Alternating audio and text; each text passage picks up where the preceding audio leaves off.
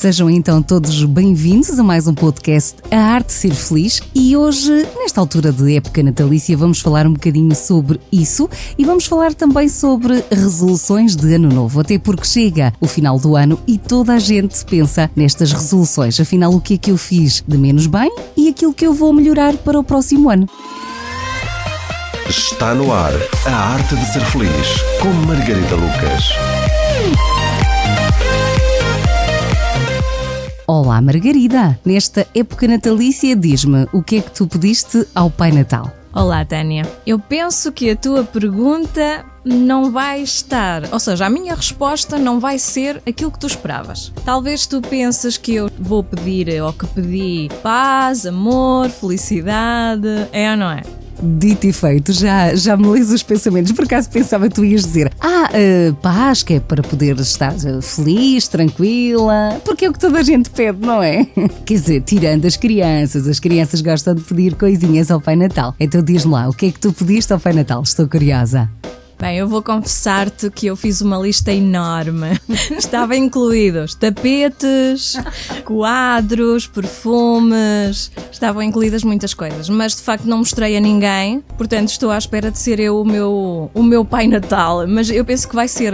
Estas prendas vão chegar ao longo do ano, portanto vamos ter muita paciência.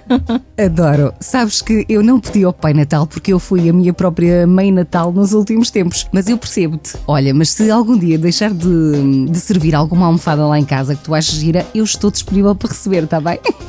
Mas olha, já, já agora gostava de aproveitar para desejar a todos uh, um, umas boas festas, um feliz ano novo, porque é de facto nesta época que nós nos enchemos de esperança e pensamos: olha, no ano passado não consegui fazer as coisas que queria, mas este ano vou fazer absolutamente tudo. E até fazemos uma lista, não é? Não sei se tu costumas fazer isso. Houve uma vez que fiz uma lista, é verdade, já, já fiz há uns anos atrás, mas depois apercebi-me que aquilo não resultava e, e, e, realmente, apesar de ter a lista, eu facilmente me desmotivava. Uh, por acaso tenho um bocado esse feitio, ou as coisas me motivam e eu continuo, ou então não é olhando para a lista que vou fazer ou deixar de fazer. As coisas para serem feitas ou para eu mudar alguma coisa, tenho efetivamente que estar motivada. Não sei se os nossos ouvintes fazem listas de novo ano. Às vezes também temos uma tendência, Margarida, que é pedir que o novo ano traga saúde, paz, alegria, quando nós próprios não mudamos nada, não é verdade? Sim, era precisamente isso que eu queria falar contigo hoje e com os nossos ouvintes, porque aquilo que acontece é o seguinte: muitas vezes pedimos coisas que não são a nossa prioridade. Por exemplo, no outro dia eu estava a falar com uma paciente na consulta e ela dizia: é que eu quero emagrecer, eu quero emagrecer e não consigo. E então eu perguntei à senhora: para que é que quer emagrecer? E a senhora não sabia para que é que queria emagrecer. Repara, no caso desta senhora, ela tinha graves problemas de autoestima. Era uma pessoa que não confiava nela e era alguém que achava que não valia nada. Emagrecer, quando eu me sinto assim, não é necessário. Ou seja, não é uma necessidade, não é uma prioridade. Primeiro, eu tenho que ganhar confiança em mim, tenho que estar bem comigo mesma e a partir daí eu vou querer emagrecer, não é? Porque depois de eu ter confiança em mim mesma e achar que estou maravilhosa, vou querer também ter um corpo que eu quero, porque ah, isso de emagrecer para uns 70 quilos pode ser fantástico e para outros pode ser 50. Cada um tem a sua ideia sobre o corpo perfeito. Mas a questão é esta: quando tu pões algo na lista que não é a tua prioridade, nunca vais conseguir. Assim como há pessoas que, por exemplo, põem na lista que querem arranjar trabalho, mas depois o trabalho que elas querem está noutra cidade e elas não estão dispostas a mudar de cidade.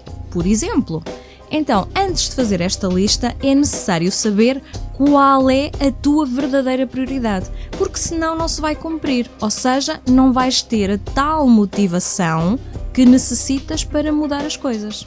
Se só agora chegou à nossa companhia, seja bem-vindo. Esta é a Arte de Ser Feliz e hoje falamos de resoluções de Ano Novo. A Margarida Lucas está-nos a dar dicas e também alguns ensinamentos sobre as prioridades que temos nas nossas listas para o novo ano. Se tem dúvidas, pode escrever-lhe para a arte de ser feliz, arroba estúdios64.pt, a arte de ser feliz, arroba estúdios64.pt. Margarida, quais são as resoluções para ti ou as tuas resoluções de ano novo? Não estava à espera que me fizesses essa pergunta, mas eu vou responder.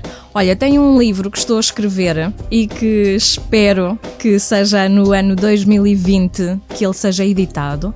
É um romance, eu acho que tu vais adorar, porque é uma história diferente, é uma história que ninguém espera o final e é uma história que vai confundir qualquer um. Ou seja, ou lês o livro todo ou não vais perceber nada. E eu espero que este ano seja o ano de, da edição deste livro. Também gostaria de dar uma dica aos nossos ouvintes: em vez de fazer a lista das resoluções do próximo ano, fazerem primeiro a lista do dia perfeito. Ou seja, como é que seria o meu dia perfeito? Quando eu me levanto de manhã, onde é que eu estou? Com quem é que eu estou? O que é que eu tomo ao pequeno almoço? Em que sítio da casa é que eu tomo o pequeno almoço? O que é que eu faço depois do pequeno almoço? Se eu pudesse escolher o meu dia, como é que ele era? Depois de fazer essa lista, vamos perceber à perfeição como é que é o meu dia perfeito, a minha vida perfeita e quais são as minhas prioridades. E a partir daí podemos então fazer uh, as nossas resoluções do próximo ano. Olha, aproveito para desejar a todos um feliz ano as coisas que eu aprendo